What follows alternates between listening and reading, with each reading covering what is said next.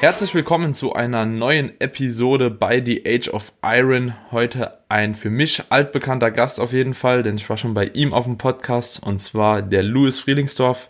Hi Louis, was geht ab? Wie geht's dir? Stell dich doch mal vor, wer du überhaupt bist.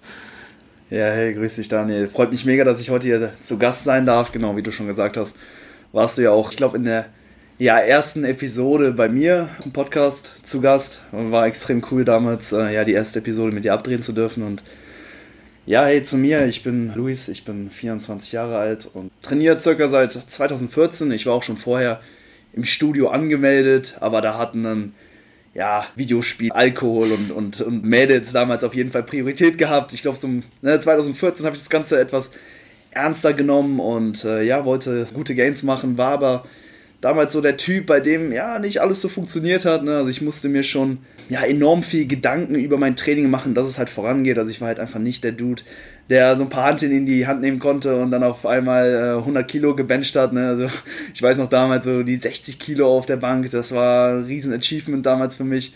Und ja, es war halt ein relativ mühsamer Einstieg und ja, dementsprechend habe ich dann halt eben auch angefangen, mir ja, relativ viel Wissen über Training, Ernährung anzueignen und halt ja, bei dem immer geguckt, was kann man oder was kann ich in meinem Training optimieren, um halt weiter voranzukommen. Und darüber, ja, bin ich jetzt im Nachhinein eigentlich auch recht dankbar, dass es halt eben so ist, weil das hat dann eben dazu geführt, dass ich mich halt eben mit der ganzen Thematik auseinandersetzen musste und habe dann halt eben auch gemerkt, dass mir ja das ganze, der ganze Prozess, das ganze Thema eben auch sehr viel Spaß macht und habe dann eben halt auch meine berufliche ähm, Laufbahn darauf ausgelegt, habe erst ein, ein Studium zum Fitnessökonom gemacht und bin jetzt seit 2019 Online-Coach und ja, ja, gehe meiner Leidenschaft, anderen Leuten im Prinzip weiterzuhelfen, dem, dementsprechend nach und ja, soweit dazu. Auf jeden Fall starker Werdegang. Also ist es ziemlich themenspezifisch halt, ne? Also mhm. erstmal anzufangen, so quasi mit einem Fitnessökonom mhm. und dann sich selbstständig halt eben noch weiterzubilden, genau in die Materie, wo man halt dann auch später arbeiten will, ne? Also ich nehme an, du bist jetzt nicht der 0815 Dude, der halt eben ja nur quasi eins zu eins die Leute halt offline betreuen will, also quasi mhm. immer am Mann zu sein und okay, du musst hier beim Beinstrecker vielleicht noch das Knie mehr durchstrecken und so, sondern dich auch irgendwo anders platzieren möchtest, glaube ich. Ne? Definitiv, ganz, ganz wichtiger Punkt. Ja, dieses Fitnessökonomstudium war natürlich noch sehr, sehr breit gefächert irgendwo, aber ich habe mich dann ja viel mehr auf Hypertrophie Athleten orientiert und auch dementsprechend Content produziert, mich in dem Bereich auch eben weiter eingelesen. Und ja, meine Zielgruppe sind halt dementsprechend ne, Physikathleten oder Leute, die halt eben daran interessiert sind, ihr äußerliches Erscheinungsbild zu verbessern über äh, natürlich Muskelaufbau, Fettabbau. Und ja, langfristig will ich auch dahin gehen, dass ich halt überwiegend ja, Leute mit Bodybuilding-Ambitionen eben coache, also Athleten, die halt auch aktiv mhm. an Wettkämpfen teilnehmen wollen oder halt eben einfach daran interessiert sind, ja, maximal Muskulatur aufzubauen. Also das, ja, so der Bereich, worauf ich mich so ein bisschen spezialisiert habe in den letzten Jahren. Mhm. Also du coachst jetzt wie lange schon? Seit 2019 habe ich angefangen, genau. Ja. ja also jetzt also ein bisschen, über ein Jahr. Ne? Anfang 2019. Ja. Anfang 2019, Anfang also 2019. jetzt. Genau, genau, also jetzt. Ja. ja, ein bisschen über ein Jahr, genau. Ja. Ja, krass. Ja, da haben wir so ungefähr gleichzeitig gestartet. Also das Lustige bei mir im Louis ist, dass wir gleichzeitig eigentlich so in das Podcast-Game eingestiegen ja. sind und auch so ja fast gleichzeitig mit dem Coaching angefangen haben. Das war immer so eine Parallele und wir haben das ja, immer so ein bisschen mitverfolgt, wie das bei dem anderen dann halt eben so läuft. Und dahingehend haben wir auch bei dir die erste Folge damals gedreht. So, das war schon ganz witzig und jetzt mittlerweile hast du halt eben schon richtig krasse Dudes auf jeden Fall auf dem Podcast am Start. Mhm. Also Leute, hier mal kurzes Shoutout schon mal an der Stelle für den Hypertrophy Cast, oder? Genau, genau ja. so heißt er für einen Lewis. Also wer wirklich spezifisches Trainingswissen und nicht so oberflächlich, wie das bei mir halt oftmals angekratzt wird, hören will, der ist, denke ich, da auf jeden Fall richtig gut bedient. Auch mit englischen Gästen, also ist für manche vielleicht nicht so gut hörbar, aber für die meisten, die sich halt eben auch mit der Thematik halt so hart beschäftigen, die sind auch schon ein bisschen geübt, in Englisch auf jeden Fall Content zu konsumieren und da seid ihr da bedient. Ja, hey, mega cool, danke für das Shoutout. Genau, das muss man auf jeden Fall so ein bisschen differenzieren. Ne? Bei mir ist das so ein bisschen, ja, halt eben so Nerd-Podcast. Ne? Also, was kann man wirklich machen, um, ja, also das Maximum rauszuholen? Das ist immer so der Gedanke. Ne? Ich will da immer, sage ich mal, so den besten möglichen Weg eben aufzeigen. Und ja, was ich aber auch ganz wichtig finde, ist eben, oder ich, ich halte es generell einfach für sinnvoll, eben auch Empfehlungen anhand des Optimums eben rauszugeben. Also eben zu sagen, was in der Theorie optimal ist. Und dann kann halt eben jeder hingehen und von da aus eben ja, so kalkulierte Trade-offs eben machen. Ne? Wenn man vielleicht in der Theorie weiß, okay, eine gewisse Intervention post-Workout, ne, wie zum Beispiel Kohlenhydrate und Proteine ne, sind vielleicht in der Theorie optimal, aber jemand fragt dich, ob du vielleicht nach dem Training eine Pizza essen gehen willst, dann kannst du dann zum Beispiel sagen, okay, ich weiß eigentlich, es wäre jetzt äh, quote unquote halt eben optimal, ja. ne, vielleicht einen Whey-Shake zu trinken, ein paar Cornflakes zu essen, aber du sagst dann halt, nee, gut, jetzt in dem Fall hat, hat meine, haben meine sozialen, dieser soziale Aspekt hat dann vielleicht Priorität und dementsprechend, ja, gehst du dann halt so ne, kalkuliert eben vom Optimum weg, so dass du halt eben langfristig ne, nicht den mhm. Spaß mhm. an der ganzen Sache, an dem ganzen Prozess eben verlierst, und, aber trotzdem ja wirklich nah an diesen bestmöglichen ja. Erfolgen eben dran ja. bist. Also ja, mein Podcast eben so ein bisschen nerdiger als deiner und genau, da geht es im Prinzip in den meisten Folgen so ein bisschen drum, aber wir besprechen auch ganz viele andere Themen. Ja. Also ja, hört gerne mal oder schaut gerne mal rein bei YouTube. Dann gibt es das Ganze, ne, wie bei dir, glaube ich, auch äh, in Videoformat. Ähm, nee, hast du noch nicht? Nur. Ah, nee, okay. Nee, werde ich auch. Ich, ich bin immer noch am struggeln, also ich hatte es schon jetzt öfter hier in dem Podcast so auch mit anderen Gästen, ob ich das machen soll oder ob ich es nicht machen soll. Mhm. Ich hätte auf jeden Fall Bock, aber es ist doch ja, ich schneide ja die meisten Podcasts noch. Ne? Ah, okay. Also, dass, wenn zum Beispiel so ein längeren Texthänger ist oder wenn irgendwie mal was ruckelt oder mm. so, weißt du, dass das halt einfach nicht drin ist, so dass es ein bisschen angenehmer zu hören ist. Ich denke, ja. viel, viele merken auch den Unterschied dann der Sprachfluss ist einfach teilweise halt ein bisschen besser so, ne?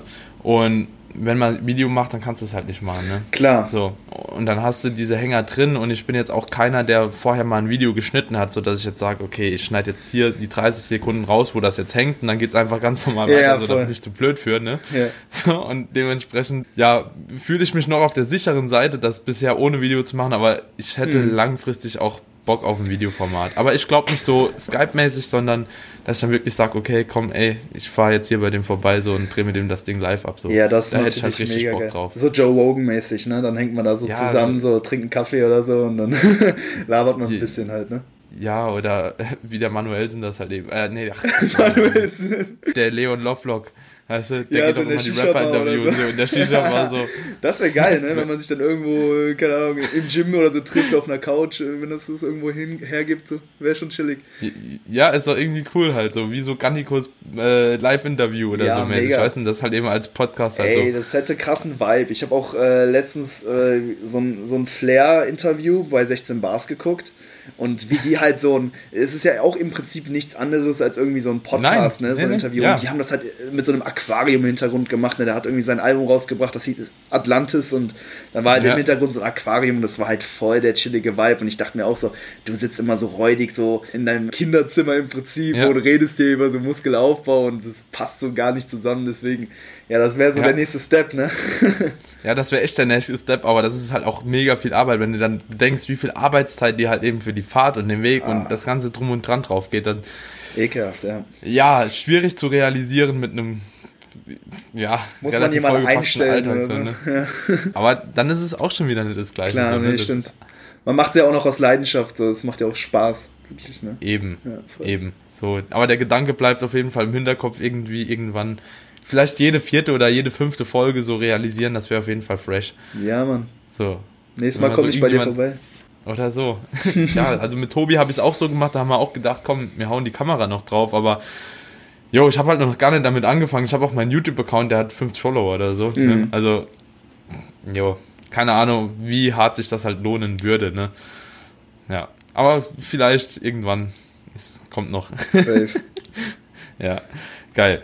Und jetzt wollte ich noch kurz in der Coaching-Thematik so ein bisschen drin bleiben. Gerne. Und zwar bist du halt schon einer von den mehr Belesenen auf jeden Fall. Also man sieht auch bei dir in der Insta-Story immer wieder, dass du halt schwer am Lesen bist, schwer am Content konsumieren bist. Und ja, ich wollte dich einfach mal fragen, was so deine Lieblingsquellen sind, vielleicht auch die Lieblingscharaktere so in dem Bereich, die jetzt eben wert sind zu verfolgen und wenn auch wo zu verfolgen. Hm. Oh, da gibt es wirklich extrem viel und ich muss dazu sagen, dass ich wirklich den Großteil hm, auf Englisch konsumiere, also überwiegend englischsprachigen Content eben.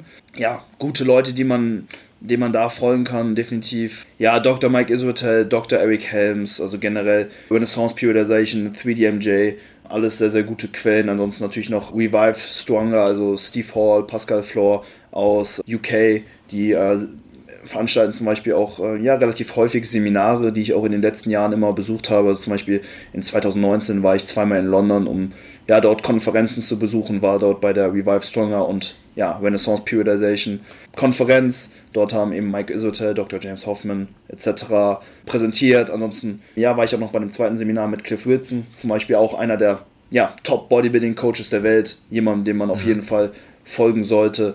Ja, und ansonsten im deutschsprachigen Raum gibt es auch einige gute Leute. Ja, unter anderem natürlich äh, Jan Frisse, äh, Arne Otte. Und es gibt noch tausend Leute mehr, aber ey, mir fallen sie jetzt ja. gerade nicht ein. Also ich denke, ja, man findet da so im deutschsprachigen Raum relativ schnell so die Leute, ja, die es, ja, wo ein Follow mit der Materie, mit der Materie beschäftigen, ja. genau, und wo ein Follow auch dementsprechend angebracht wäre. Ansonsten, ja, ja lese ich gerne eben noch Bücher, auch hier wieder von Renaissance Periodization. Es gibt gute Bücher von Cliff Wilson in Bezug auf die Contest Prep oder eben auch die Muscle and Strength Pyramids von Eric Helms. Extrem gutes Buch, um da so weit reinzukommen. Ganz ehrlich, sind Klassiker, ne? Also jetzt dieses Bodybuilding Contest Book jetzt vielleicht nicht unbedingt, aber so die äh, Nutrition and Strength Pyramid von Eric Helms, das sind zwar Klassiker, aber im Endeffekt das, was da drin steht, wenn du das schon so umgesetzt bekommst, hm. alles andere ist Kindergarten so, ne? Auf jeden Ganz Fall. Ehrlich, alles andere ist nur noch so das i-Tüpfelchen, wie du halt eben auch schon gesagt hast, so mhm. was halt eben manchmal auch gar nicht sozial überhaupt umsetzbar ist, mhm. außer man will sich halt komplett isolieren mit manchen Dingen und ähm, wenn man das halt eben so befolgt, dann macht man auf jeden Fall schon mal einiges richtig und mir fällt halt immer wieder auf, dass es aber halt nicht befolgt wird. So, mhm. ne? Also je, jedem ist oder vielen ist das Buch geläufig, vielen sind die Prinzipien darin geläufig, aber trotzdem denkt irgendwie jeder, man muss irgendwie eine Extrawurst machen, weil jeder ein genetisches Wunderkind ja. ist anscheinend so. Und das verstehe ich halt ab und zu so nicht, ne? Ja, sehr, sehr guter Punkt. Also das sehe ich auch häufig, dass man halt so denkt, man ist so eine Special Snow Snowflake, die jetzt irgendwie ja extra behandelt werden muss. Ja, das Ding ist vielleicht auch oft, dass das Gelesene in den Büchern nicht so richtig verstanden wird. Also man, man, man versteht schon, was da steht, aber man ist vielleicht auch einfach noch nicht in der Lage, in einem, ja, in einem komplexen Rahmen über die Sachen zu denken. Und wir haben ja auf R eben schon darüber gesprochen, so dass mhm. es da mhm. auch Sinn macht, Sachen halt eben häufiger zu lesen. Klar, du hast so gewisse Sachen im Kopf, ne, so was ist die optimale Gain Rate oder Verlustrate, ne, so Zahlen, ne, die festigen sich immer relativ schnell, aber ja, also wirklich komplex dann eben über die, Training, über die Themen dann eben auch nachdenken zu können oder diese auch gegebenenfalls nach außen kommunizieren zu können, das bedarf halt eben noch ja viel mehr Auseinandersetzung mit der Thematik, also dass man vielleicht auch ein Buch eben auch mehrmals liest und ja, sich nicht nur äh, die Tabellen eben mit den Zahlen anschaut, sondern halt auch ja sich wirklich damit beschäftigt. Also ich sag mal, mhm. es ist jetzt nicht mit einmal lesen unbedingt getan, so dass man jetzt nur, weil man einmal die Strength Pyramids durchgelesen hat, ja, sofort über alles Bescheid weiß und jetzt weiß mhm. man ja alles so, ne? Das ist vermutlich ja. eben nicht der Fall. Vor allem, ja, hilft es halt da eben auch so Gelerntes eben nochmal eben aufzufrischen. Ich habe ja schon gesagt, ja. dass ich auch mehrere, so gewisse Bücher einfach öfter gelesen habe und dann anschließend auch noch ja eben auf einem auf einer viel größeren Ebene dann eben über gewisse Themenbereiche eben auch nachdenken konnte. Also mhm. ja, es gibt extrem ja. guten Stuff out there, aber ja, man sollte irgendwo immer so ein bisschen hungry for more sein, natürlich auch bis zu einem gewissen ja. Punkt. Ne? Also da dann eben auch immer irgendwo schauen, dass man sein Wissen erweitert. Und kommt natürlich auch an, darauf an, wer du jetzt bist. Ne? Wenn du natürlich jetzt einfach nur Athlet bist und super Gains machst ne? und du weißt, so, du äh, mit dem, was du tust, ja, machst du sehr, sehr gute Erfolge, ist es dann unbedingt noch nötig, dir jeden Tag zwei Stunden zu nehmen, um dich ja irgendwie im Internet weiterzubilden? Na, vermutlich nicht. Für, wenn du für dein Athletendasein wäre es wahrscheinlich besser, wenn du dich zwei Stunden am Tag dann irgendwie hinschillst und Fernsehen guckst und irgendwie versuchst, ja. bestmöglich ja. zu regenerieren und irgendwie einfach insgesamt weniger zu tun. Aber wenn du jetzt Coach bist, dann ja, sollte man schon irgendwo danach streben, sein Wissen immer weiter zu erweitern und dieses auch immer ja. mehr zu festigen, ganz klar. Ja, ja.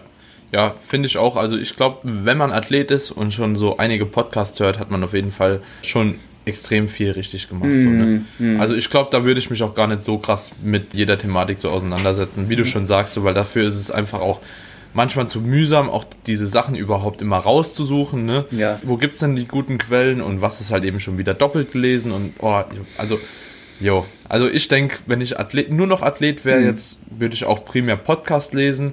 So und ab und zu vielleicht mal ein Buch reinlunzen, so oder so, ne? Ja. Yeah. Also gerade was mich halt extrem interessiert, aber nicht so jetzt irgendwie random einfach, okay, das Buch muss ich noch lesen, weil ich glaube, da steht halt eben noch so ein bisschen was drin, was ich bislang echt noch nicht wusste. Yeah. Naja. Ja. Ja, voll. Da muss man einfach gucken, so auf was für einem Nerd-Level ist man halt eben gerade so und ja. was dann halt ja. eben auch noch wirklich nötig. So, ich ziehe mir dann halt zum Beispiel eben, auch hier Research-Reviews, wie zum Beispiel Mass rein, also ja. Monthly Applications of Strength Sports von Greg Knuckles, Dr. Eric Trexler und Dr. Eric Helms. Das ist zum Beispiel auch eine ganz coole Sache, die reviewen halt jeden Monat immer neue Studien, die halt in unserem Themenbereich eben rausgekommen sind und ja, schreiben dann immer einen Artikel dazu und ja, sich den halt jeden Monat oder diese Ausgabe dann immer jeden Monat durchzulesen, kostet natürlich einiges an Zeit äh, und oft sind halt auch Themen dabei, die dir dann halt eben ja, nicht direkt irgendwie weiterhelfen. Also es ist nicht so, dass ich das lese ja. und dann direkt ja. sage, okay, jetzt habe ich was Neues gelernt, jetzt coache ich meine Klienten komplett anders. Das ist halt eben nicht so, ja. sondern ne, man ja, versucht halt eben einfach eben, ja, einfach zu grinden. Alles so, ne? Einfach alles mitzunehmen. Man ist halt auf dem Grind, so, man will auf seinem Gebiet halt eine Koryphäe werden, man will halt wirklich gut sein und das ist halt so ein bisschen mehr das Ziel bei mir. Deswegen auch ja, nichts, was ich jetzt ja. grundsätzlich jedem empfehlen würde, da übelst abzunörden auf dem ekelhaftesten Level so. Ja. Geil gesagt auf ja. jeden Fall. Ja, vieles halt auch Erfahrung, ne? Mhm. Also, das haben wir ja auch eben schon besprochen. Also, umso länger man jetzt eben dabei ist und umso mehr Leute man auch irgendwo betreut, umso mehr lernt man halt eben auch von den Personen und ja, das ist halt mindestens genauso wichtig, wenn nicht sogar noch wichtig, ja. Ja. Auf jeden Fall, Mann. Das ist so ein, ja, ein dickes Ding. Einfach wirklich aktiv am Individuum zu arbeiten, macht wirklich so nochmal einen großen Unterschied. Also, ja, ein Großteil meines Tages bin ich jetzt eben ne, damit beschäftigt, aktiv Klienten halt zu coachen und das bringt einem auch enorm viel, weil man jetzt so ein bisschen, ja, so schon fast einfach selber der Wissenschaftler ist, der irgendwo ja diese kleinen Mini-Studien halt eben durchführt. Ne? Du gibst deinem Klienten mhm. eine gewisse, sagen wir, Satzanzahl pro Muskel pro Woche und du schaust halt eben, wie die Ergebnisse sind. Und so sammelst du halt langsam in deinem Kopf einfach so ein paar Daten mhm. und ja, erweiterst halt eben ja, so ein bisschen deinen Horizont. Also du hast halt eben nicht mehr nur die empirischen Daten, also die wissenschaftlichen ja. Erkenntnisse, welche wirklich eine, ja, ein ja. sehr, sehr guter Startpunkt ist, sondern du sammelst halt jetzt eben auch Daten von deinen Leuten, von den ja, Menschen halt, die du coachst und ja, sammelst halt eben dann dementsprechend Erfahrungswerte, die halt auch enorm, ja. enorm wichtig sind. Und du siehst ja auch, was anschlägt oder was nicht anschlägt und ja, also es ist schon enorm geil, so manche Prozesse zu beobachten. Also finde ich auch extrem schön. Also mega. macht mir mega Spaß. So, vor allem, wenn ich dann merke, okay, ich habe eine Kleinigkeit geändert, die vielleicht auch nicht so in jedem Buch steht oder die halt eben auch nicht so auf Mass zu finden ist. Und, aber es funktioniert halt trotzdem manchmal, ne? Und dann hast du auch für dich so ein kleines Tool wieder, mhm. was du halt eben auch noch ranziehen kannst, obwohl es halt eben vorher dir gar nicht so geläufig war, ne? Auf jeden so, das Fall. Das ist richtig cool, ja. Ja, es ist einfach cool, dass man jetzt halt eben so diese anekdotische Evidenz und diese empirische Evidenz jetzt kombinieren kann, ne? Wenn du halt ja. eben ja nur für dich selbst oder ne, im Prinzip nur dich selbst trainiert hast, dann hast du halt nur eine Fallstudie und das bist du. Mhm. Und ja. wenn halt gewisse Sachen funktionieren, ne, dann ja, kommt halt eben leicht der Gedanke, okay, zehn Sätze pro Muskel pro Woche hat für mich gut funktioniert. Das heißt, ne, das ist jetzt so mh, hm, ja, das Optimum im Prinzip und hm. du kannst es dann halt nicht einfach an den nächstbesten halt eben verschreiben. Das ist halt was, ja, viele Leute machen und worauf Bodybuilding auch die letzten Jahre eben oft, ja, basiert hat, dass gewisse Leute ja. oder der, der biggest guy in the gym halt eben gesagt hat, ja. was funktioniert und was man halt eben machen sollte. Ja. Und das hat sich jetzt halt, ja, in den letzten Jahren stark geändert, hat eben auch so durch die ja, evidenzbasierte Fitnessbewegung irgendwo schon fast, ne, dass man mhm, sich halt jetzt viel mehr eben auf empirische Daten eben beruft und eben halt von da aus geht. Und ey, heißt natürlich nicht, dass anekdotische Evidenz, also so gewisse Fallberichte, ne, keinen Wert mhm. haben, aber es kommt halt ja. immer sehr stark darauf an, von ja. wem kommt diese anekdotische Evidenz. Wenn ja. es halt eben nur der Dude im Studio ist, der keine Ahnung, whatever macht und davon wächst, dann ist diese, ja, dieser Fallbericht vermutlich eben nicht so wertig, wie wenn es von jemandem kommt, der halt, keine Ahnung, schon 100 Individuen gecoacht hat. Ne? Also hm. je mehr Erfahrung du halt auch eben im praktischen Bereich hast, desto ja, wertvoller wird halt eben auch dann die anekdotische ja. Evidenz, die du nach außen bringen kannst. Und ja, wie gesagt, zu Beginn meiner Coaching Laufbahn hatte ich halt zum Beispiel ja sehr viel empirische Evidenz. Also ich wusste so, was sind die wissenschaftlichen Empfehlungen, ne? was repräsentiert den wissenschaftlichen Schnitt und konnte halt jetzt von da aus eben auch für mich selber anekdotische Evidenz sammeln und ja eben anhand ne, der Case Studies meiner Klienten und dementsprechend ja einfach ja mein Wissen auch in der Hinsicht ja. erweitern. Bigger Picture Form. Voll. Ja.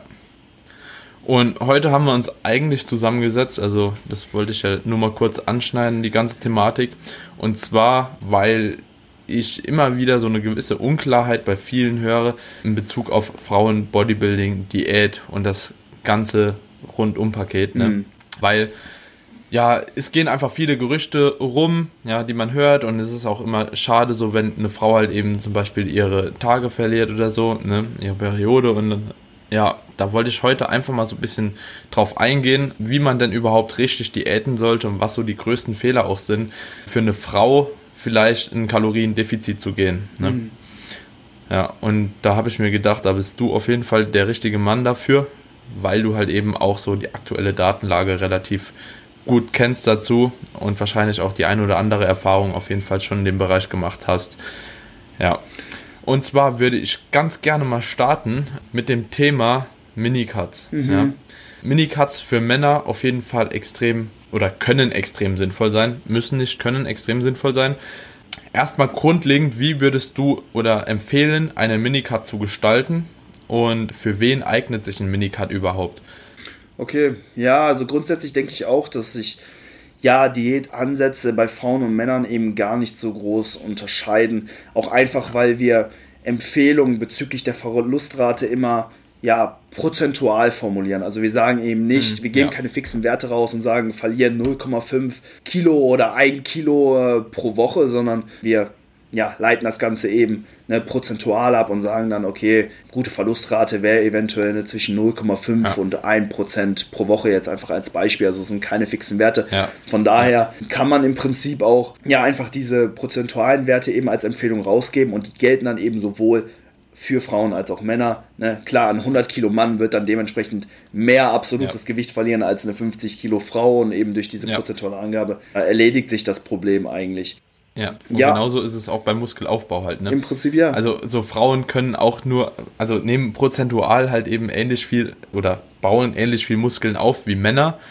Halt eben, wenn man das prozentual auf die Lean Body Mass runterbricht, so, mhm. Dann ist es auch klar, warum Frau auf einmal kein Hulk werden kann, so von 0 auf 100, so, ne? Yeah. Weil es halt eben prozentual gleich ist, so, ne? Und um so viel aufzubauen wie Mann, braucht die halt eben ja in Relation halt mehr Zeit, ne? Mhm. Um die gleiche Muskulatur halt eben in Kilogramm aufzubauen. Mhm.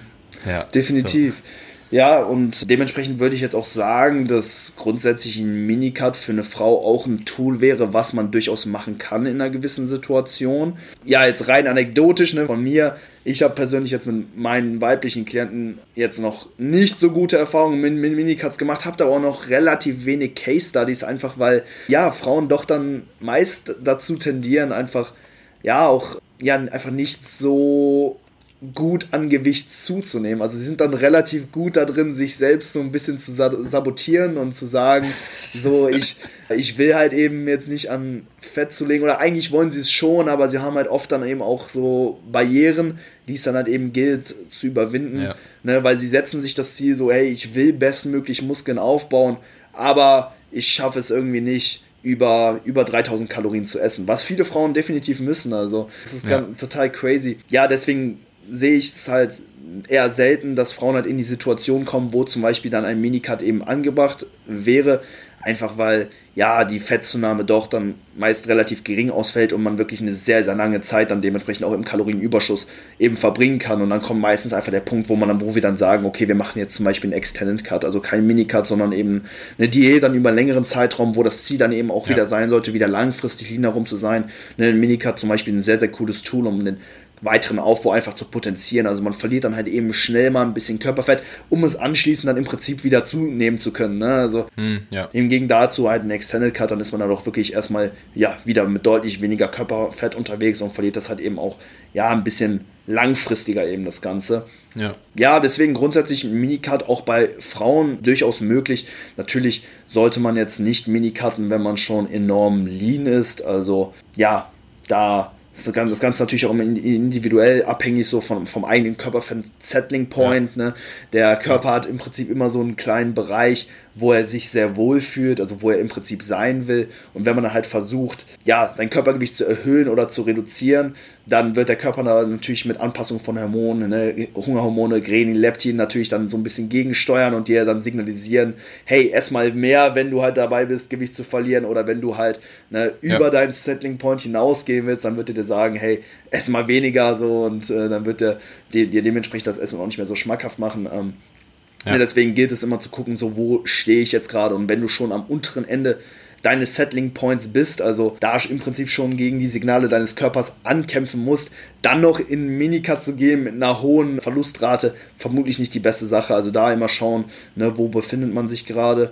Ja, und ansonsten, ähm, ja, noch so generell zum Unterschied zwischen Männern und Frauen. Also, ne, wie man schon merkt, so insgesamt ist es eigentlich relativ gleich, aber es gibt doch ein Konzept, ähm, ja, was sich so ein bisschen bei Mann und Frau unterscheidet und das wäre das Konzept der Energieverfügbarkeit. Vielleicht schon mal gehört, Energy Availability, also Daniel auf jeden Fall. Ja. Und das ist im, ja, die, diese Energieverfügbarkeit ist im Prinzip die Menge an Energie, die unser Körper mh, hm, quote unquote irgendwo sieht, nachdem wir den Verbrauch durch sportliche Aktivität abgezogen haben. Also ein Konzept, welches im Prinzip besagt, dass wir eine gewisse Energiemenge benötigen, um halt ja, physiologisch vollständig funktionieren zu können. Und in Athleten, welche halt ja zum einen ein geringen Körperfett für ihren Sport benötigen, wie zum Beispiel ein Bodybuilder oder eben halt auch ein Sprinter oder eine Eiskunstläuferin oder was weiß ich, und halt mhm. ja halt eben sehr aktiv sind, die haben halt in der Regel ja eher weniger Energie halt eben verfügbar.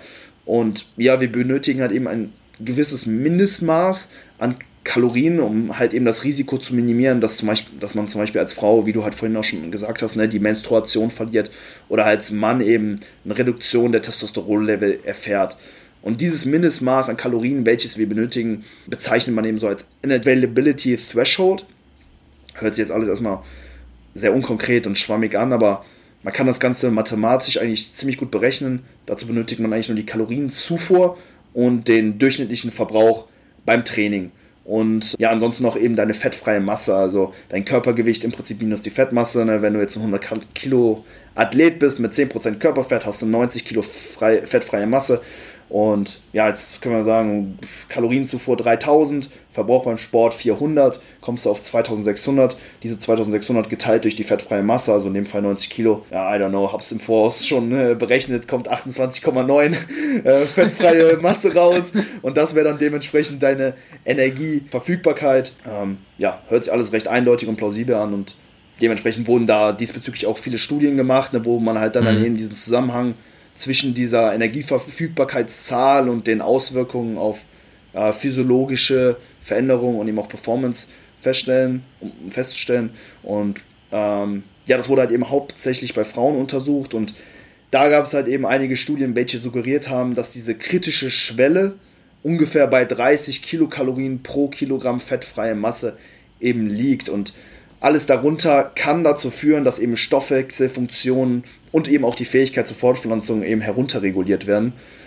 Der Körper versucht halt in dieser Situation eben so möglich, so effizient wie möglich zu arbeiten und fährt halt eben alle Mechanismen, die für das mhm. eigene Überleben dann nicht notwendig sind, herunter. Ne, Verlust der Menstruation, Reduktion von T3, äh, Resting Metabolic Rate geht runter, also das, was der Körper im Ruhezustand verbraucht. Und ja, ja diese 30 Kilokalorien pro Kilogramm fettfreie Masse Regel würde ich jetzt nicht so als strikten Cut-off sehen. Also ist jetzt eher so wie bei vielen Dingen, dass das Ganze eher so ein Continuum ist. Also mit 30,1 bist du nicht super unterwegs und mit 29,9 so bist du kurz ja, vorm Tod. Ja. Ne? Das ist jetzt eben nicht so. Aber ja, das Problem der Energieverfügbarkeit ist bei Frauen halt deutlich relevanter als zum Beispiel eben bei Männern. Da liegt die kritische Schwelle halt eben eher bei 20, also eben deutlich niedriger als bei Frauen. Hängt vermutlich ja. nur damit zusammen, dass wir halt keinen weiteren Organismus in unserem Körper heranzüchten müssen und auch in der Evolutionsgeschichte halt schon irgendwie immer ja. so gejagt haben und schon immer irgendwie deutlich, ja. deutlich aktiver waren. Ne? Deswegen, das wäre auf jeden Fall was, ja, was man äh, bedenken muss. Ne? Frauen haben eben eine höhere kritische, kritischere Schwelle als Männer, bevor halt eben negative ja. Auswirkungen auftreten. Ja, aber in einem Kontext einer Contest Prep zum Beispiel ist das halt eben auch etwas, was beide Geschlechter in der Regel erfahren. Ne? Also, ja. ja, das ja. ist das Einzige, was, was mir jetzt soweit bekannt ist, was man ja in Bezug auf die Ernährung groß, was da groß unterschiedlich wäre zwischen Mann und Frau. Mhm. Ja. Und wie würdest du das jetzt handhaben? Beispielsweise, es gibt tatsächlich Frauen 55 Kilo oder so, mhm. 1,60 Meter groß, Verbrauch 2000 Kalorien, mhm. ja. Okay, will aber irgendwie in einem Minicut oder hat sich dann doch überlegt, einen Minicut zu machen, ja. Und sie sagt dann, okay, gehe ich 500 Kalorien runter, mhm. was halt eben dann doch schon ein Viertel von ihrem Gesamtverbrauch halt eben wäre, ne? Von ihren Maintenance-Kalorien. Wäre das für dich noch im Rahmen des Sinnigen oder würdest du sagen, okay, das ist vielleicht doch schon ein bisschen zu hart? Ja, ich denke, es weißt kommt. Du, also, also es hat ja nicht jede Frau Kalorien von 3200 so Maintenance, ne? Auch nicht von 3000. Mhm. Und es gibt halt eben auch die, die halt eben eine Diät mit 1300 oder so machen müssen. Ne? Mhm. 1300 Kalorien schon, um ein bisschen, ja, um 500 Gramm pro Woche vielleicht abzuwerfen oder so, ne? Und das ist dann halt schon extrem heavy, finde ich. Ja, ich denke auch hier hängt das wieder stark eben mit dem Körperfett-Settling Point oder eben auch dem ja, generellen Körperfettlevel zusammen. Ne? Also klar, ja. der Settling ja. Point ist natürlich ein, irgendwo ein Richtwert, aber auch hier nur für gesunde Individuen, also Leute, die halt ja so keine Essstörung zum Beispiel erfahren ja. haben, aber Personen, die halt so Leute nach einer Essstörung, die fühlen sich auch mit sehr, sehr wenig Körperfett irgendwo normal. So, ne? also das ist, mm, ja, das ist genau. schon sehr, sehr individuell, aber generell, man ist halt in einem gesunden Körperfettbereich und wenn du jetzt als Frau, ja, sag mal, innerhalb deines Kosmos relativ viel Körperfett hältst, ne, ist jetzt unabhängig davon, wie viel andere wiegen, aber wenn du für, für dich selbst sagst, okay, ich habe jetzt für meinen aktuellen Zustand ein bisschen mehr Körperfett als sonst, dann denke ich, dass es durchaus in Ordnung ist, auch ja mal als Frau eben auch zu sagen, so ich esse mal halt von mir aus einfach nur 1500 Kalorien, solange natürlich essentielle, essentielle Nährstoffe eben reinkommen. Ne? Das ist natürlich auch so ja, ein ganz, ganz wichtiger Punkt, dass man halt eben nicht so wenig Kalorien isst, dass man zum Beispiel gewisse Mikronährstoffe, Spurenelemente eben nicht mehr durch die Ernährung abdecken kann. Mhm. Ja, deswegen ja. eben auch ja. immer wieder abhängig vom Körperfettanteil irgendwo, wie aggressiv man diäten kann oder eben sollte. Bin ich auf die Frage soweit eingegangen? I don't, I don't know. Ja, doch, also für mich war es schon einleuchtend. Ich denke, mm. für die mhm. meisten auch. Ja. Mm. Wenn wir gerade bei dem Thema sind, wie du schon gesagt hast, okay, brauchen ein gewisses Maß an Mikronährstoffen beziehungsweise Spurenelemente und so weiter und so fort. Es gibt ja die grundlegende Empfehlung 400 Gramm Obst, 400 Gramm Gemüse am Tag, so an die ich mich halt eben immer halte mit meinem Körpergewicht jetzt auch von ja, 90 Kilo plus, ne? auch von 80 Kilo plus mache ich das noch genauso. Würdest du jetzt sagen, okay, äh, wenn man schon weniger Kalorien zur Verfügung hat, ne, sollte man das Obst und Gemüse in Relation irgendwo anpassen? Also, dass man zum Beispiel als Frau sagt, okay, ich wiege jetzt halt eben nur 50 Kilo so, mhm. und dementsprechend brauche ich vielleicht auch nur 300 Gramm oder so oder 200, 200. Denkst du, das kann man schon parallel so ungefähr runterbrechen? Oder sollte man eher sagen, hm, ich gehe auf Nummer sicher und esse trotzdem die 800 Gramm Obst und Gemüse am Tag? Das ist eine sehr, sehr gute Frage. habe ich mich persönlich, ganz ehrlich, gibt es auch, glaube ich, also mir wäre nichts bekannt, dass es dazu irgendwie eine Empfehlung gibt. Ich bin mir aber auch nicht zu 100% sicher. Also ich halte mich seit Jahren immer an die 400, 400. Mhm. Ich denke aber, als Frau mit zwei Drittel vom Körpergewicht, so, mhm. ja, wird man wahrscheinlich nicht diese Menge brauchen, weil wir auch ja Vitaminspeicher haben. Ne? Mhm. Es ist ja nicht so, du isst das und nächsten Tag bist du wieder leer. So, sondern du speicherst ja auch über einen gewissen Zeitraum halt eben Dinge. Und wenn du dann, zumindest wenn du qualitativ hochwertiges Obst und Gemüse isst, ne, also ja. zum Beispiel wie Beeren, Kiwis, Brokkoli, Spinat, Paprika oder so, ne, dass man dann sagen kann, okay, du wirst wahrscheinlich ausreichend abgedeckt sein, ne, wenn du halt eben auch nur 300 zum Beispiel jeweils isst. Das könnte gut, sehr, sehr gut sein. Also es gibt, wie gesagt, Daten, die ähm, ja, suggerieren, dass bei 300 Gramm Obst und Gemüse pro Tag das Krebsrisiko erstmal deutlich ja, reduziert ja. wurde. Bei 400 Gramm spricht man dann eben auch noch mal von einer, oder einer reduzierten Sterblichkeitsrate. Also irgendwo mhm. zwischen diesen 300, 400 Gramm, denke ich, ja, liegt irgendwo das Optimum. Ob das jetzt für eine kleinere Person vielleicht noch niedriger liegt, könnte sehr gut sein. Also hm. ich denke nicht, dass man auch nur bei zwei, also wenn man jetzt halt eben auch nur 200 Gramm pro Tag isst, da jetzt ähm, ja, Auswirkungen spüren sollte. Langfristig, ja I don't aus, know. Aus ne? Es ist halt äh, sehr, sehr spekulativ, das Ganze. Wir werden ja. die Quittung halt ja. irgendwann im, im Alter dann bekommen, wenn wir dann irgendwie, keine Ahnung, auf unsere biologische Uhr gucken und irgendwie eine so fünf Stunden früher abnippeln als eigentlich gedacht, weißt du, dann sagst du, ah, fuck ja, it, hätte ich doch damals nur die, die 50 Gramm äh, Brokkoli noch gegessen gehabt. Ja, es ist, es ist, I don't know, super schwierige Sache, so deswegen, hey, ich glaube, wenn man einfach, ja, regelmäßig schaut, dass man, ja, verschiedene Quellen hinsichtlich Obst und Gemüse kon äh, konsumiert, die vielleicht auch ein bisschen rotiert, ne? vielleicht nicht jeden Tag das gleiche ist, wo ich, ja. wo ich auch so ein bisschen schuldig äh, in der Anklage bin, so dass ich halt zum ja, Beispiel ja, mal nur Brokkoli fresse. Ja, denke ich, dass man soweit relativ gut fährt. Aber Gut, gegen 400 Gramm Obst und Gemüse spricht an sich auch nichts, vor allen Dingen im Kontext vielleicht einer Diät, wo man irgendwo auch ein bisschen mehr Sättigung vielleicht durch die Nahrung erfahren möchte. Ne? Macht es dann vielleicht. Grüße an dieser Stelle noch an die Alina Krant, die den ganzen Tag nur noch Brokkoli isst oh, und shit. Apfel als Dessert feiert. Oh so. shit.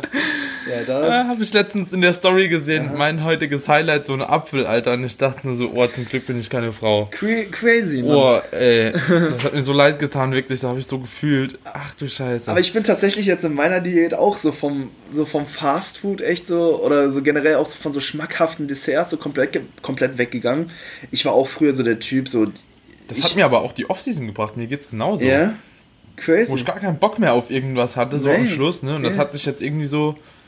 Ganz komisch. Etabliert. Ich war früher auch der mhm. Typ, ich brauchte nach meinen zwei Tiefkühlpizzen immer noch ein Snickers-Eis, am besten eine ganze Packung.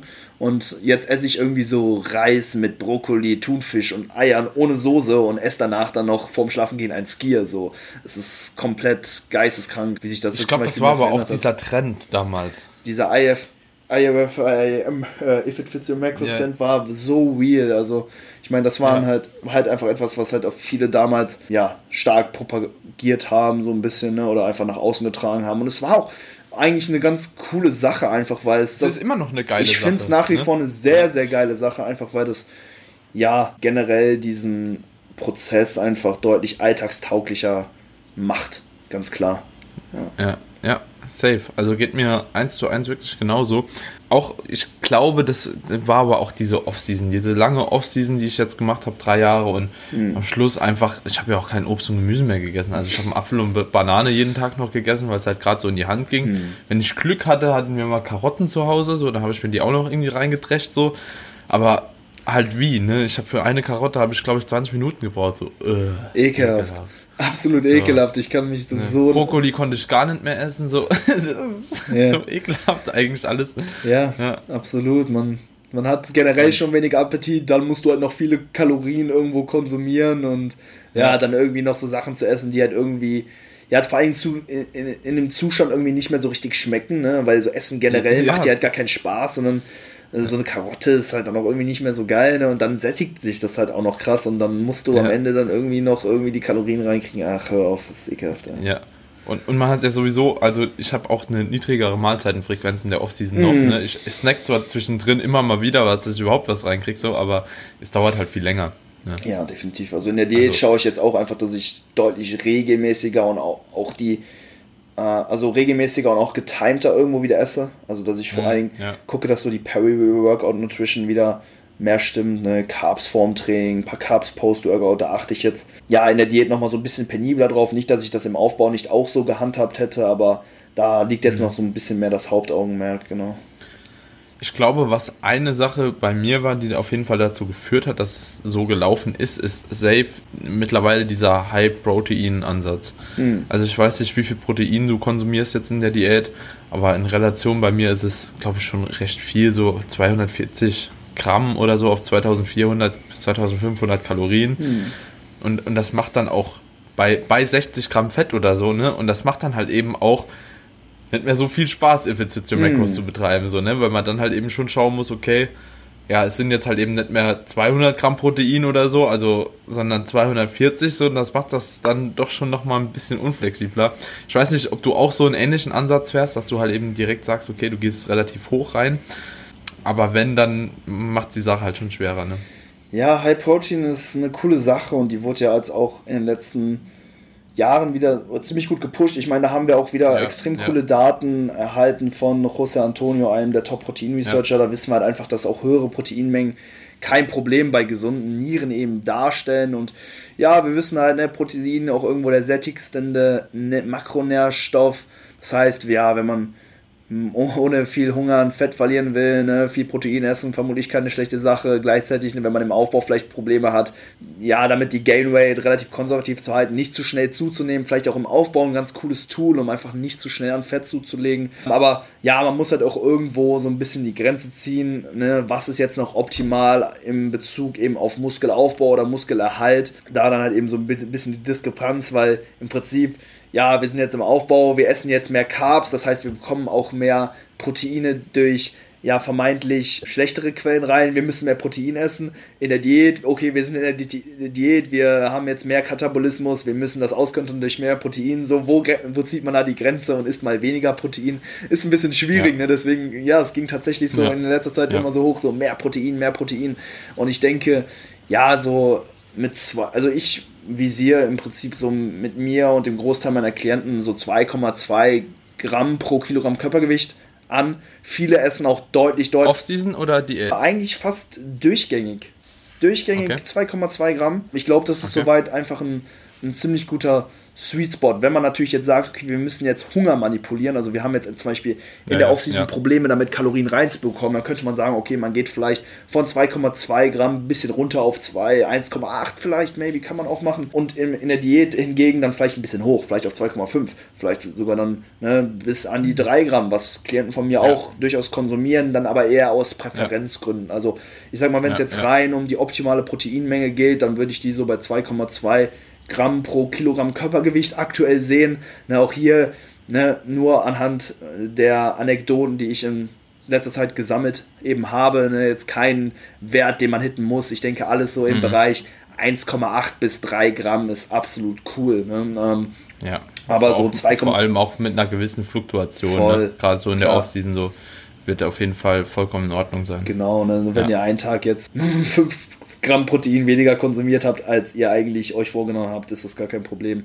Ja. Ist natürlich nicht so wie mit anderen Makronährstoffen, dass man da jetzt groß die vom Tag zu Tag hin und her schieben sollte, so mit Fetten und Kohlenhydraten generell, so die Energielieferanten, ja, kann ja, man ja. durchaus so ein bisschen über die Wochenbilanz halt eben gehen, dass man sagt, okay, wenn man will innerhalb von sieben Tagen so einen gewissen Durchschnittswert eben treffen, das sollte man beim Protein idealerweise nicht machen, ne? da wir halt immer aufbauende und abbauende Prozesse innerhalb des Körpers eben haben und wir dann schon darauf abziehen wollen, ne? regelmäßig, ja, also die Protein-Biosynthese, also die aufbauenden Prozesse induziert dann eben durch die Ernährung halt eben über den Tag stattfinden zu lassen. Deswegen, ja, beim Protein nicht so viel hin und her schieben, aber ja, so kleine Abweichungen, gar kein Problem. Ja, ja. Und ja, ich sag halt eben Off-Season finde ich sogar ein bisschen sinnig auch, die Proteine gar nicht so niedrig zu lassen, weil mhm. man halt eben auch in der Regel viel mehr Kohlenhydrate konsumiert. Genau. Und ich finde, das ist auch immer so ein bisschen das Problem, wenn man so einen 1,8er Ansatz fährt, ne?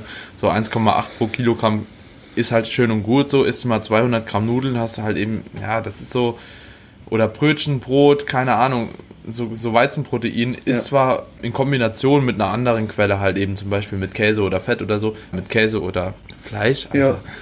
Ja, ist es vielleicht trotzdem nicht schlecht, ne? Aber jo, ich gehe dann lieber auf Nummer sicher, einfach mhm. um sicher zu sein und sage, okay, ich esse lieber 2,2 bis 2,5 oder so. Ja, 2,5 jetzt auch nicht in der Offseason, aber 2 bis 2,3 Gramm so und dann bin ich auf jeden Fall saver damit, wie irgendwo immer am unteren Minimum zu kratzen, was halt eben auch so ein bisschen hier, finde ich, dem Volumen gleicht. Ne? Auf jeden so, Fall. Also ab, man muss nicht am absoluten Minimum, auch beim Volumen, mhm. muss man nicht immer am absoluten Minimum sich irgendwie aufhalten, nur weil man denkt, okay, da macht man weniger. Genauso wie ich es halt nicht finde, immer am absoluten Maximum irgendwo rumtouren zu müssen, nur damit man denkt, okay, ich lasse vielleicht jetzt absolut gar nichts mehr auf der Strecke. So. Mhm. Und ja. Bist du auch so ein Typ, der eigentlich so viel Proteinshakes halt auch trinkt. Oh ja. Also so, so, so, komplett. Also ich habe es gefühlt, meine halben, ja, mein halbes Protein besteht nur noch, oder drei Viertel vom Protein mhm. nur noch aus Nahrungsergänzungsmitteln. Ja, ich konsumiere tatsächlich auch zwei bis oh, maximal drei Shakes, a 40 Gramm pro Tag. Ja. Mhm. Und ja. ja, hat einfach den Hintergrund, dass es zum einen sehr, sehr günstig Easy. ist. Also aufs Protein, ja. also aufs Gramm Protein gerechnet ist es günstig. Ne? Ich meine, gut, wir haben ja natürlich auch beide ja so ein kleines Sponsoring von ja, ESN, kann man an der Stelle sagen. Ja. Also wir bekommen ja. das Zeug dann halt auch monatlich zugeschickt. Also von daher natürlich absoluter Jackpot, ja. kann man mal dazu sagen. Jetzt hat ESN natürlich auch das Designer Way gell? und das Elite Pro Komplex. Also entspricht, glaube ich, einem Mehrkomponentenprotein und einem Whey-Protein. Also Designer Way Whey und das andere Mehrkomponenten. Ja. Ich bin mittlerweile fast nur noch auf diesem Elite Pro Komplex unterwegs sogar. Oh, crazy. Trinkst du das als äh, straight Shakes oder? Mischst du das in ein ähm, Porridge rein oder wie machst du das? Beides. Okay. So, also das wollte wollt ich dir gerade noch sagen, so als yeah. mir eingefallen ist, so musst du unbedingt probieren, weil das ist einfach viel, im Porridge ist es viel cremiger yeah. und im Shake ist es deutlich sättigender. Ne? Ich finde die Designer Ways vom Geschmack her zwar besser, Aha. ne? aber es sättigt einfach unheimlich. So mhm. gerade jetzt in der Diät oder so ist es schon auf jeden Fall deutlich angenehmer als Trinken wie in Way, muss ich ganz ehrlich sagen. Ich bin auf einem ganz anderen Film aktuell. Ich trinke eigentlich. Ich trinke eigentlich nur noch das äh, Fruity Way Isolat. Weil ja. das, also keine Ahnung, Alter, Way Shakes, mit denen kann ich mich so straight einfach nicht mehr anfreunden. So diese Konsistenz ja. und dann ja. äh, wie der Shaker danach riecht, wenn man das mal so eine halbe Stunde dann aus Versehen mal stehen lässt und so. Das ist teilweise schon sehr, sehr räudig und schmeckt mir einfach gar nicht mehr. Deswegen konsumiere ich jetzt zum Beispiel immer ja. das Fruity Way Isolat, weil das ist mehr ja, so. Okay, krass. Das hat dann im Endeffekt mehr so eine, wie so eine ja. Saftkonsistenz. Ne? Es gibt dann so verschiedene Geschmäcker, so in verschiedenen Obstsorten und dann machst du dann im kalten Wasser und du hast halt das Gefühl, du trinkst dann halt irgendwie so einen Saft. Extrem mhm. geil Post-Workout, vor allem wenn es jetzt draußen wieder wärmer wird, ne? schön im Liegestuhl dann so ein bisschen Fruity Way sippen. Post-Workout äh, extrem geil. Aber klar, hey, so für Porridge und so benutze ich zum Beispiel auch das Elite Pro Komplex, was du da hast. Also, ja, das ist schon ja, Game Changer ja. Porridge, ne? Ey, jetzt kriegen wir die ganzen Downweights so wegen versteckter Werbung und alles. Jo, also ganz ehrlich, ich habe auch mit, mit, mit, mit Maxima gesagt, ich finde, das kann man halt schon, ja, wenn man hinter einer Sache wirklich steht, ja. so, ne, dann, dann kann man das auch ruhig ab und zu mal erwähnen, so, weil so ESN, ich weiß nicht, Alter, ich konsumiere das seit ich fast angefangen habe zu trainieren. So, ne? ja. Also so am Anfang war es irgendwie, keine Ahnung, da waren im Studio halt eben noch immer so ein paar Produkte ausgestellt, da habe ich mir da immer sowas mitgenommen, mhm. so, ne? Aber irgendwann habe ich Internet entdeckt so und dann gab es halt ESN so. Und seitdem habe ich, weiß ich, hatte die ESN-Dinger noch in de, diesen komischen Dosen, weißt du, so, kennst du die noch? Wahrscheinlich nicht, oder ich glaube, das war 2015 war das schon gar nicht mehr so. Naja, ich bin da erst später dazugekommen, ja. Ja, So, also, keine Ahnung, deswegen macht mir das auch eigentlich nichts aus, das ab und ja, zu mal zu erwähnen, weil das ist schon eine coole Sache auf jeden Fall. Denke ich auch. Cool. Und noch eine andere Sache jetzt mhm. bezüglich Diät und Protein. Und zwar werde ich auch öfter gefragt, ob meine Klienten halt eben zum Beispiel Citrullin, Arginin, also so ihren Pump Booster, aber auch zum Beispiel Omega-3s und so weiter und so fort in die Kalorien mit einbeziehen sollten. Und vor allem, wie es auch ist mit so Schlafsupplements. Ne? Zum Beispiel, wir haben ja den Mr. Sandman, ich habe mal da hinten drauf geguckt, da ist ja GABA drin, da ist alles Mögliche drin, weißt du, Tryptophan und so weiter und so fort, was halt eben ja alles auch Aminosäuren mhm. sind. Ne? Wie sollte man damit umgehen in der Diät? Auch gute Frage. Und es ist ein bisschen so, dass ich es tracken würde, wenn du es nicht regelmäßig zuführst.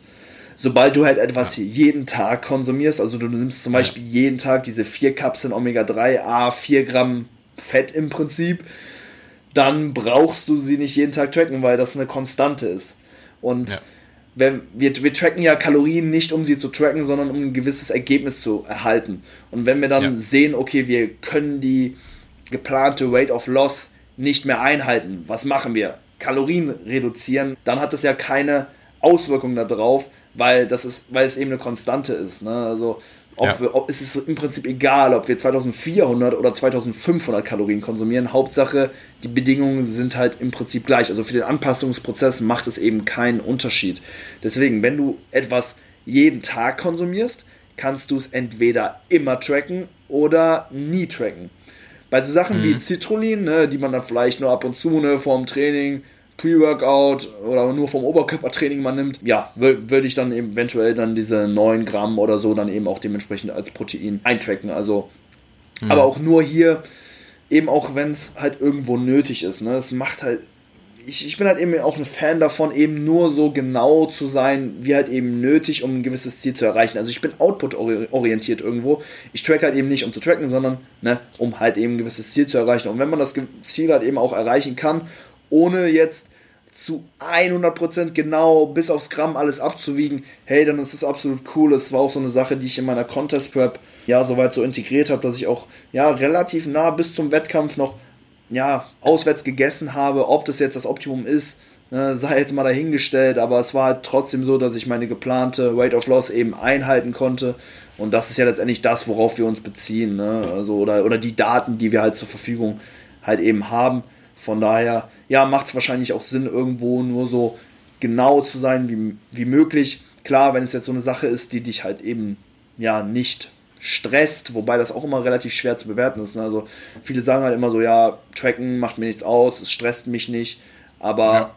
man weiß halt nicht, was halt so hinter dem Vorhang so ein bisschen vorgeht, weil ja. oft ist man halt eben auch als Athlet selbst immer so ein bisschen in so einem Tunnel drin. Das habe ich zum Beispiel eben auch stark während der Contest Web gemerkt, dass du ja halt irgendwie dich halt auch so schleichend eben veränderst oder, oder generell Veränderungen halt eben auch gar nicht so wahrnimmst. Von daher kannst du immer, ja, ne, so vielleicht würdest du dich auch weniger stressen, wenn du es nicht machen ja, würdest. Ja. Ne? Auch wenn du sagst, es stresst dich nicht.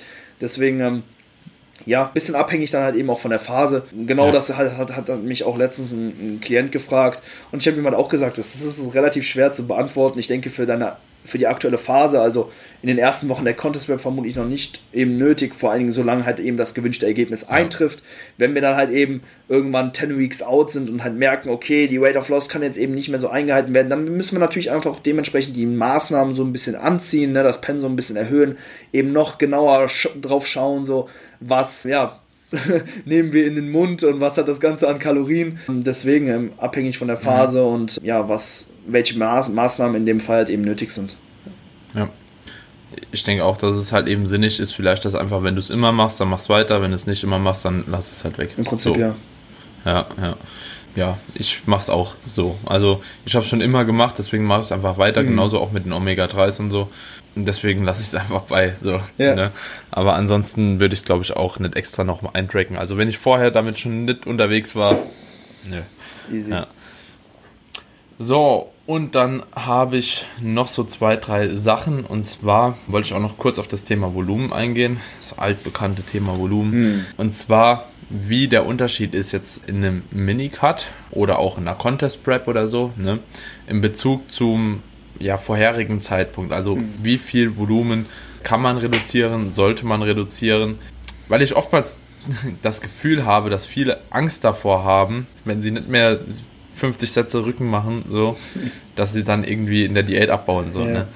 ja. Auf jeden Fall. Also grundsätzlich würde ich jetzt erstmal sagen, so what builds muscle, keeps muscle. Also was in der Offseason geholfen hat, Muskeln aufzubauen, wird halt eben auch in der Diät dann dazu führen, dass du deine Muskulatur bestmöglich erhalten kannst.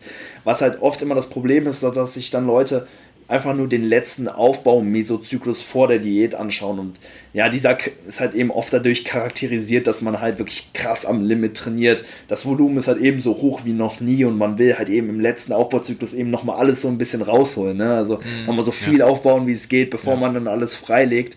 Und dementsprechend ist dieser Zyklus dann vermutlich eben nicht wirklich repräsentativ dafür, was halt dann auch anschließend nötig ist, um ja, Muskulatur bestmöglich konservieren zu können. Deswegen würde ich mhm. viel mehr hingehen und mir ja so den gesamten Aufbau Makrozyklus anschauen, also mehrere Mesozyklen in Gesamtheit betrachten und dann auch eben schauen, so was war so das durchschnittliche Volumen, was du pro Muskel ja gefahren bist. Also ne, klar, hier so Satzanzahl, denke ich, eignet sich da ziemlich gut für. Ne, wenn du jetzt, sage ich mal, im äh, Aufbau Meso 1 von 10 bis 16 Sätzen äh, den Muskel trainiert hast und im Aufbau äh, Meso 4 dann von 16 bis 20, ne, dann schau natürlich so, was ist da so der Durchschnittswert, ne? Mhm. Und von dem würde ich dann halt eben, ja, so das Trainingsvolumen dann eben auch für die Diät eben ableiten und ja, mich halt eben nicht auf diesen letzten Mesozyklus fokussieren, denn ja, da trainiert man dann eventuell auch ein bisschen über seinen Kapazitäten ja. und wenn dann halt anschließend ja, so ein paar regenerative Kapazitäten einfach durch ähm, das Kaloriendefizit eben wegfallen, ist es dann vielleicht auch einfach ein Volumen, was in der Diät ja, ähm, ja eben nicht adäquat eben ist. Von daher mhm. immer so ein bisschen, ja, langfristig eben gucken, so was habe ich in den vergangenen Monaten gemacht. Das ist halt eben ja. einfach nicht so, dass, ja, also der Bedarf äh, für mehr Trainingsvolumen innerhalb so einem Zeitfenster wirklich stark ansteigt. Also es ist nicht so, dass wenn mhm. du im Monat 1 mit 10 ja. Sätzen, Monat 2, 12, 14, 13, 16, ne? Also das ist eben nicht so, dass ja. du dann, wenn du dann von äh, 20 wieder auf 18 runtergehst, dass du an Instant Muskulatur verlier verlierst, wird halt eben nicht so sein. Von daher, ja. Ja. ja. ja. Und wie würdest du das, also würdest du das Geschlechter unterschiedlich betrachten oder mhm. sollten Frauen da ungefähr das gleiche auch machen wie Männer? Weil wir jetzt eben auch da bei dem Thema waren, bei Kalorien. Ja, das ist ein sehr, sehr interessanter Punkt. Ziehst du so ein bisschen darauf ab, so können mehr, so mehr ja, Frauen ja, mehr ja. Volumen ja. absolvieren als Männer. Und ja, da muss man stark differenzieren zwischen was kann ein Individuum verkraften und was benötigt es für bestmögliche Adaption. Das sind oft zwei unterschiedliche Paar Schuhe, denn was ich zum Beispiel oft bei Frauen sehe, ist, dass sie ziemlich oder eine ziemlich hohe Arbeitskapazität haben, also in der Lage sind, viel Arbeit eben vollrichten zu können, aber der Bedarf des Muskels ist oft eben gar nicht so hoch. Also es ist schon irgendwo so, dass Frauen mehr Volumen verkraften können, einfach weil sie ja irgendwo schwächer sind. Ne? Ein Satz ähm, bis zum Muskelversagen bei der ja. Kniebeuge. Eine Frau ist danach nach einer Minute 30 wieder ready für den nächsten ja. Satz und ja. Daniel, du halt brauchst halt, so crazy, ein fucking Sauerstoffzelt und liegst halt fünf Minuten flach auf dem Boden. Ja. Und dementsprechend, ja. ja. sind Frauen vermutlich schon in der Lage, mehr ja, Arbeitssätze zu absolvieren. Klar, ne, die absolute Tonnage ist dann natürlich nochmal was komplett unterschiedliches, aber alleine mehr Arbeitssätze ja. wären durchaus möglich. Aber da muss man natürlich schauen, ne, was ist der Bedarf eben der lokalen Muskelgruppen und nur weil man ja in der Lage ist, das Ganze irgendwo zu tolerieren oder zu verkraften, heißt es eben nicht, dass ja, die lokalen Fasern eben diesen Stress auch benötigen. Ja. Deswegen, ja. ja, in der Theorie können sie mehr machen, aber ob sie von mehr profitieren oder, ja, oder mehr benötigen, ist halt eben nochmal ja. was anderes. Ne? Also ich persönlich habe auch die Erfahrung gemacht, dass es nicht so ist. Hm. Also so, wenn ich so das Average mal ausrechnen würde von Männern und Frauen, glaube ich, gibt sich nicht viel. Nimmt sich nicht viel, ne, denke ich auch. Nee. Ja. Also jetzt allein nur aus meiner persönlichen Erfahrung heraus, also ich würde mir das auch so herleiten wie du, also auch wenn ich mit meiner Freundin trainieren gehe zum Beispiel, so die ist halt mhm. einfach viel schneller nochmal ready. Mhm, ne? Genau. So nach einem Satz. Ja. So, Letzt, gestern hat sie Bankdrücken gemacht zum Beispiel, so eineinhalb Minuten, ja, und dann macht die halt nochmal so. Und ich habe gesagt, äh, willst du noch ein bisschen warten? Nee, nee, ich fühle mich fit, alles klar, hopp, gut. Auf jeden und dann Fall. ging halt wirklich mehr wie bei dem Satz zuvor, so, das ist halt echt ja, so witzig. ist sehr bemerkenswert auf jeden Fall. Und ja. was vielleicht auch noch ein ja, relevanter Punkt ist, ist eben Übungsauswahl. Äh, Frauen mögen wahrscheinlich auch ja ganz gern so Isolationsübungen, zum Beispiel auch eben für den Glut, so Sachen wie Kickbacks oder ja, ja also isolierte Hip Thrust an der ähm, An, an, am Beinstrecker, genau, Abduktion, Adduktion. Und wenn äh, man dann eine Frau fragt, hey, wie viele Sätze machst du für einen Quad oder für einen Glut? Und sie ähm, nehmen dann eben noch so Adduktion, Abduktion mit rein und sagen dann irgendwie ja so 35, ne, und du guckst sie so an, so, oh, what the fuck, ne, das sind dann vielleicht auch noch so Faktoren, die dann eben damit reinspielen, ne, wenn man dann halt eben Arbeitssätze eben für, für die lokale, für die Zielmuskulatur, ja, zählt, sollten das halt dann auch irgendwo schon, hm, ja, oder sollten die Übungen halt auch schon so ein gewisses Profil mhm. eben mitbringen und ja. Ja. das ist halt eben auch noch was, was man da vielleicht bedenken muss. Weshalb Frauen oft halt eben auch so absurde Satzanzahlen ja. machen oder eben halt auch verkraften können, ja. einfach weil viele Sätze davon ja vielleicht eben auch gar nicht so stimulativ bzw. ermüdend sind und ja, eventuell halt auch, weil die Sätze nicht so nah ans lokale Muskelversagen gebracht werden. Könnte auch durchaus mhm. ein Punkt sein, ist natürlich auch wieder hier sehr individuell, aber ne, viele Frauen ja, sind halt ne, mit dem Gedanken noch nicht so konform, dass sie im Prinzip genauso trainieren müssen wie, wie Männer. Also dass ja. sie halt eben auch eine gewisse relative Intensität eben gewährleisten müssen, um ein komplettes Faserspektrum inner, äh, ja, innerhalb ja, der Partien ja. eben zu rekrutieren und ja, da muss man sich natürlich auch erstmal anfreunden und eben auch erstmal lernen, ja. eben so eine gewisse Intensität eben auch bei jedem Arbeitssatz an den Tag zu legen. Mhm, auf jeden Fall.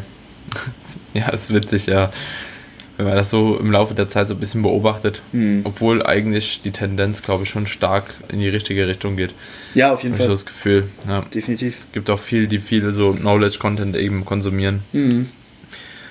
So, und dann, jetzt wo wir eben bei dem Thema Volumen sind, wollte ich auch mal noch fragen, warum es eben halt eben im Gegenzug ja unsinnig sein kann, auch das gleiche Volumen zu fahren wie in der Peak-Off-Season in einem Minicut oder in einer Diät. Vor allem in einer, Diät oder Contest Prep eher. Ne, da macht es schon ein bisschen mehr Sinn.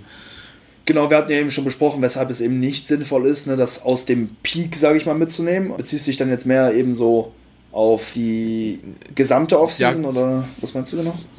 Ja, genau. Also warum oder was für ja, was für Nebenwirkungen es quasi haben könnte, wenn man jetzt auch wirklich direkt in, dem, in der Diät versucht mit, sagen wir mal, bei einem 100 Kilo Mann, der halt mhm. eben 1% abnehmen will, mit einem Kaloriendefizit von 1200 Kalorien, jetzt versucht wirklich das gleiche Volumen zu fahren, also nur um das halt eben weiterzufahren, was er halt eben die ganze Zeit gehabt hat. Ja. Ne? Ja, auf jeden Fall. Ich denke, dass man halt eben so den Gedanken ablegen soll, dass man ja so ein gewisses Volumen benötigt. Es ist halt eben nicht so, dass es eben eine feste Zahl ist, sondern halt vielmehr ja. einfach eine, eine, eine, schon eine sehr, sehr breit gefächerte Spannung.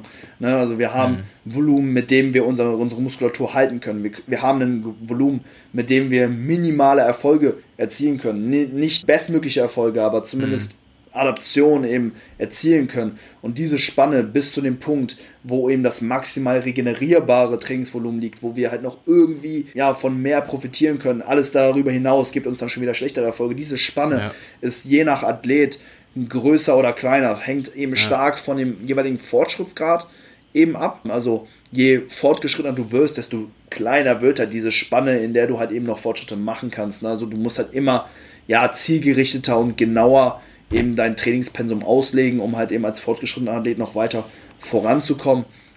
Ja, und in der Diät kann es halt eben dazu führen, dass vor allen Dingen, wenn du halt ja in, im Aufbau schon ja vielleicht so einen Ticken über deine Kapazitäten hinaus trainiert hast, dass es in der Diät jetzt sich natürlich umso mehr recht, einfach weil deine gesamten ja. Regenerationskapazitäten auf jeden Fall ja gemindert sind. Ne? Also es kann mhm. sein, dass du da im Aufbau vielleicht noch irgendwie durchkommst. Ne? Du hast dann halt auch regelmäßig dann vielleicht auch deinen Deload, wo du dann ne, diese super Kompensationseffekt dann letztendlich ja, ja. Äh, gewährleisten kannst. Ne? Du hast dann eben eine komplette Woche, wo Regenerationsprozesse erstmal stattfinden können. Anschließend können dann die Anpassungsprozesse stattfinden. Und in der Diät, ja, bedeutet halt eben ja weniger Training halt eben auch ja, eine höhere Chance für Muskelabbau. Ne, das heißt, ja. Training und ja, Diät und Deload verträgt sich in der Regel eben nicht so gut.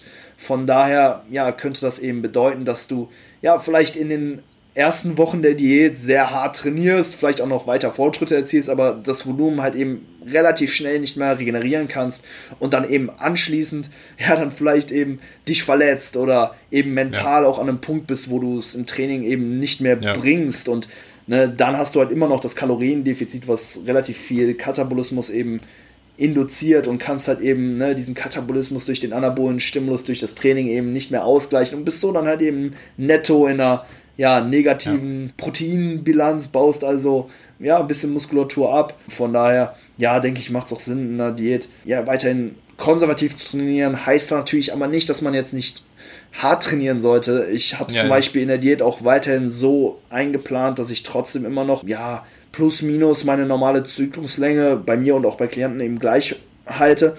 Oft ähm, ja, mache ich so, dass die Akkumulationsphase des jeweiligen Zyklus ein bisschen länger ist, also dass wir anstatt vielleicht von vier Wochen auf fünf Wochen Akkumulation äh, hochgehen, ja. aber dann immer noch diese Deload-Woche eben beibehalten und diese dann ja idealerweise mit einem Diet Break konsumieren, also einer Phase, wo man halt dann auch eben mal nicht diätet und ja. dann in dieser Woche wirklich die Regeneration dann eben ja. Ähm, ja priorisiert, halte ich für enorm wichtig, das auch weiterhin ja so fortzuführen. Ich weiß nicht, irgendwo ist mhm. der Gedanke halt irgendwie so ein bisschen bei den Leuten eingepflanzt, so Diät, ich muss jetzt irgendwie die ganze Zeit durchtrainieren, aber auch da eignet sich dann weiterhin so ein zyklischer ja.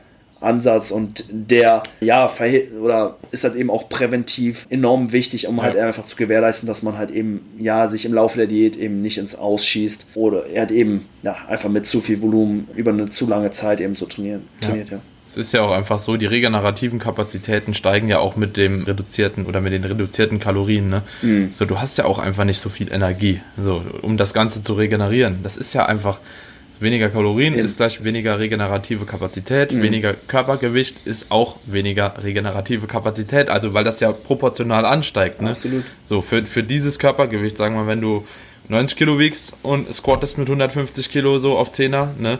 So, und wenn du halt eben 80 Kilo wiegst und squattest die halt eben trotzdem noch, hast du quasi für deinen, deine Person zwar das gleiche Volumen, ne? Aber es ist viel schwieriger, das zu bewältigen halt, ne? Auf jeden Fall. Weil du ja trotzdem quasi proportional stärker geworden bist, wenn du es immer noch bei gleicher Auslastung halt bewegst, ne? Definitiv. Auf jeden ja. Fall. Ja, sehr, sehr guter halt Punkt. Auch schwierig. Ja, ja, was halt oft viele Leute ja nicht so ganz erkennen, ist halt eben, dass die regenerativen Kapazitäten sinken, weil man sich oft zu Beginn einer Diät vielleicht noch so, ja, rein subjektiv so ein bisschen besser fühlt. Habe ich dir auch schon oft mhm. auch erzählt, dass ich das bei mir mhm. und Klienten sehr stark eben sehe, dass man ja am Anfang einfach so ein bisschen vitaler ist, ne? einfach durch das Defizit. Man verbessert vermutlich auch noch so ein gewisse Health-Marker oder Gesundheitsmarker, einfach durch ja. ne, Kaloriendefizit. Klar, wir wissen, ne, so, so hyperkalorische Bedingungen ist jetzt nicht wirklich das Beste für die Gesundheit, ne? Blutdruck, mhm. Blutdruck steigt an, etc. Also, also Sachen sind natürlich, ja, da auf kurzfristiger Ebene eher negativ zu sehen, ist aber für uns mhm, relativ irrelevant, ja. da wir alle gesunde Sportler sind mit einem adäquaten Körperfettanteil, so das ist kein Ding, aber das verbessert sich in der Diät dann potenziell nochmal und das merkt man dann dementsprechend auch und man hat dann eher das Gefühl, man regeneriert besser und man sieht mhm. manchmal vielleicht auch noch oder eigentlich sehr oft immer noch Fortschritte, auch vor allem zu Beginn der Diät. Das ist mhm. nicht unbedingt dem Fakt geschuldet, dass man gerade im Moment die Fortschritte macht. Also wenn du jetzt eine Woche 2 von deiner Diät und du kannst dich beim Bankdrücken um 2,5 Kilo auf einmal steigern, dann ist das nicht, weil du in Woche 1 von der Diät so, so, so gut trainiert hast oder so, sondern mhm. wahrscheinlich noch Ergebnisse, die dem vorherigen Aufbauzyklus noch geschuldet sind. Vor allen Dingen, wenn ja. man halt ja fortgeschrittener wird, ist es halt eben nicht mehr so, dass man sich noch von Einheit zu Einheit oder von Woche zu Woche steigern kann, sondern unsere Fitnesscharakteristik, also unser Muskelaufbau ja. im Prinzip steigt deutlich langsamer an und wir haben ja. das ist halt auch eben immer so, dass immer wenn wir einen Overload, also im Prinzip einen Reiz oberhalb der Reizschwelle für Adaption eben erzielen, dass wir auch immer Ermüdung gleichzeitig eben mit mhm. aufbauen, die sich auch nicht von Einheit zu Einheit abbauen lässt. Und dann haben wir halt eben das Szenario, dass innerhalb eines Mesozyklus ja sowohl unsere Fitnesscharakteristik leicht ansteigt, also ich versuche das gerade mhm. hier so ein bisschen zu zeigen, aber das sehen die Leute nicht, also stellt euch irgendwie so ein, so ein Graph vor, also Fitness ist eine Linie, die steigt an, gleichzeitig steigt Ermüdung an und wir wissen halt eben, dass unsere abrufbare Leistungsfähigkeit, also das, was wir im Training absolut machen können, immer ja die Differenz eben zwischen dieser äh, unserer Fitness und dem Ermüdungszustand ist. Und wenn beides mhm. gleichzeitig ansteigt, dann könnte es zum Beispiel sein, dass unsere Performance im Laufe eines Mesozyklus zum Beispiel gleich bleibt, wir aber trotzdem Gains gemacht haben. Ja. Und ja. wenn wir dann halt eben diesen Deload haben und die Ermüdung wieder abbauen und innerhalb des, innerhalb des Deloads die Fitness konservieren, dann sehen wir erst im nächsten Mesozyklus, wo das Ermüdungslevel wieder geringer ist, den Nettoanstieg unserer Fitness. Also dann sind wir halt eben in der Lage, mehr Gewicht zu bewegen, mehr Wiederholung zu schaffen und dann sehen wir halt diesen Progress. Das ist dann halt bei erfahrenen Athleten oder fortgeschrittenen Athleten eher so, dass das von Mesozyklus zu Mesozyklus stattfindet und wenn wir halt hm. ja im ersten Diätzyklus halt eben noch diesen Progress sehen, dann ist es halt eben viel mehr dem Zyklus davor geschuldet. Also deswegen kommt halt vielleicht auch mh, hm, ja oft eben der Gedanke so, ja ich mache in der Diät immer noch Aufbau, ich hm, fühle mich immer noch gut, so, ne, weil man sich ja, halt eben auch ja. besser fühlt. So, das, ja, ist auch definitiv relevant, aber die gesamten Kapazitäten sind halt durch die geringere Kalorienmenge trotzdem eingeschränkt, ganz klar. Ja, auf jeden Fall. Ich denke, das haben wir eigentlich ganz gut beleuchtet. So. Also für mich war es ziemlich verständlich. Cool. Ich hoffe für jeden draußen auch. Ich hoffe es auch. auch wenn sie diese grafische Darstellung jetzt nicht so gesehen haben. Genau, ey, wenn, wenn, wenn ihr euch das nochmal reinziehen wollt, dann einfach mal Fitness-Fatigue-Modell bei Google, bei Google ja. eingeben, dann seht ihr das. Das ist ein ja, relativ uh, straightforward Konzept, also uh, einfach mal reinziehen ja. oder das Ganze einfach nochmal anhören, uh, dann sollte das soweit eigentlich auch sitzen. Ich finde, das war auch ein guter Abschluss, oder? Denke ich auch, ja, warum nicht? Ja, sind jetzt eine Stunde 13 in. Gute Zeit. Denke ich auch, ja. Gute Zeit. Cool. Geil, Louis. Hat mich auf jeden Fall mega gefreut, dass du da warst. War eine richtig coole Folge geworden. Und wenn die Leute dich irgendwo finden wollen, wo bist du aktuell noch aktiv? Wo finden sie dich? Ja, also ich bin auf Instagram aktiv, Luis Frielingsdorf, einfach äh, durchgeschrieben, alles klein bei Insta rein und dann, äh, ja, seht ihr da mein ja. Profil. Ansonsten meine Website, falls ihr an äh, Online-Coaching gegebenenfalls in, äh, interessiert seid, da ist auch mein Service Group, ja, so ein bisschen beschrieben, luisfrielingsdorf.de. Ansonsten, wenn ihr Bock auf ja, diesen nerdy Shit in Bezug auf Hypertrophie-Training habt, dann checkt meinen Podcast ab, Hypertrophie Hypertrophiecast, Hypertrophiecast, mir scheißegal, bei Spotify, Apple Podcast und halt eben auch bei YouTube könnt ihr das Ganze abchecken. Und ja, that's it. Ich schaue es auf jeden Fall nochmal in die Show Notes und da kommt ihr direkt zu den angegebenen Dingen, angegebenen Seiten und ich freue mich auf jeden Fall, wie gesagt, dass du da warst. War eine geile Episode cool. und bis das nächste Mal. War mir eine Ehre, Daniel. Bis Danke zum dir. nächsten Mal. ciao, ciao. Alles klar, Louis. Mach's gut. Mach's gut.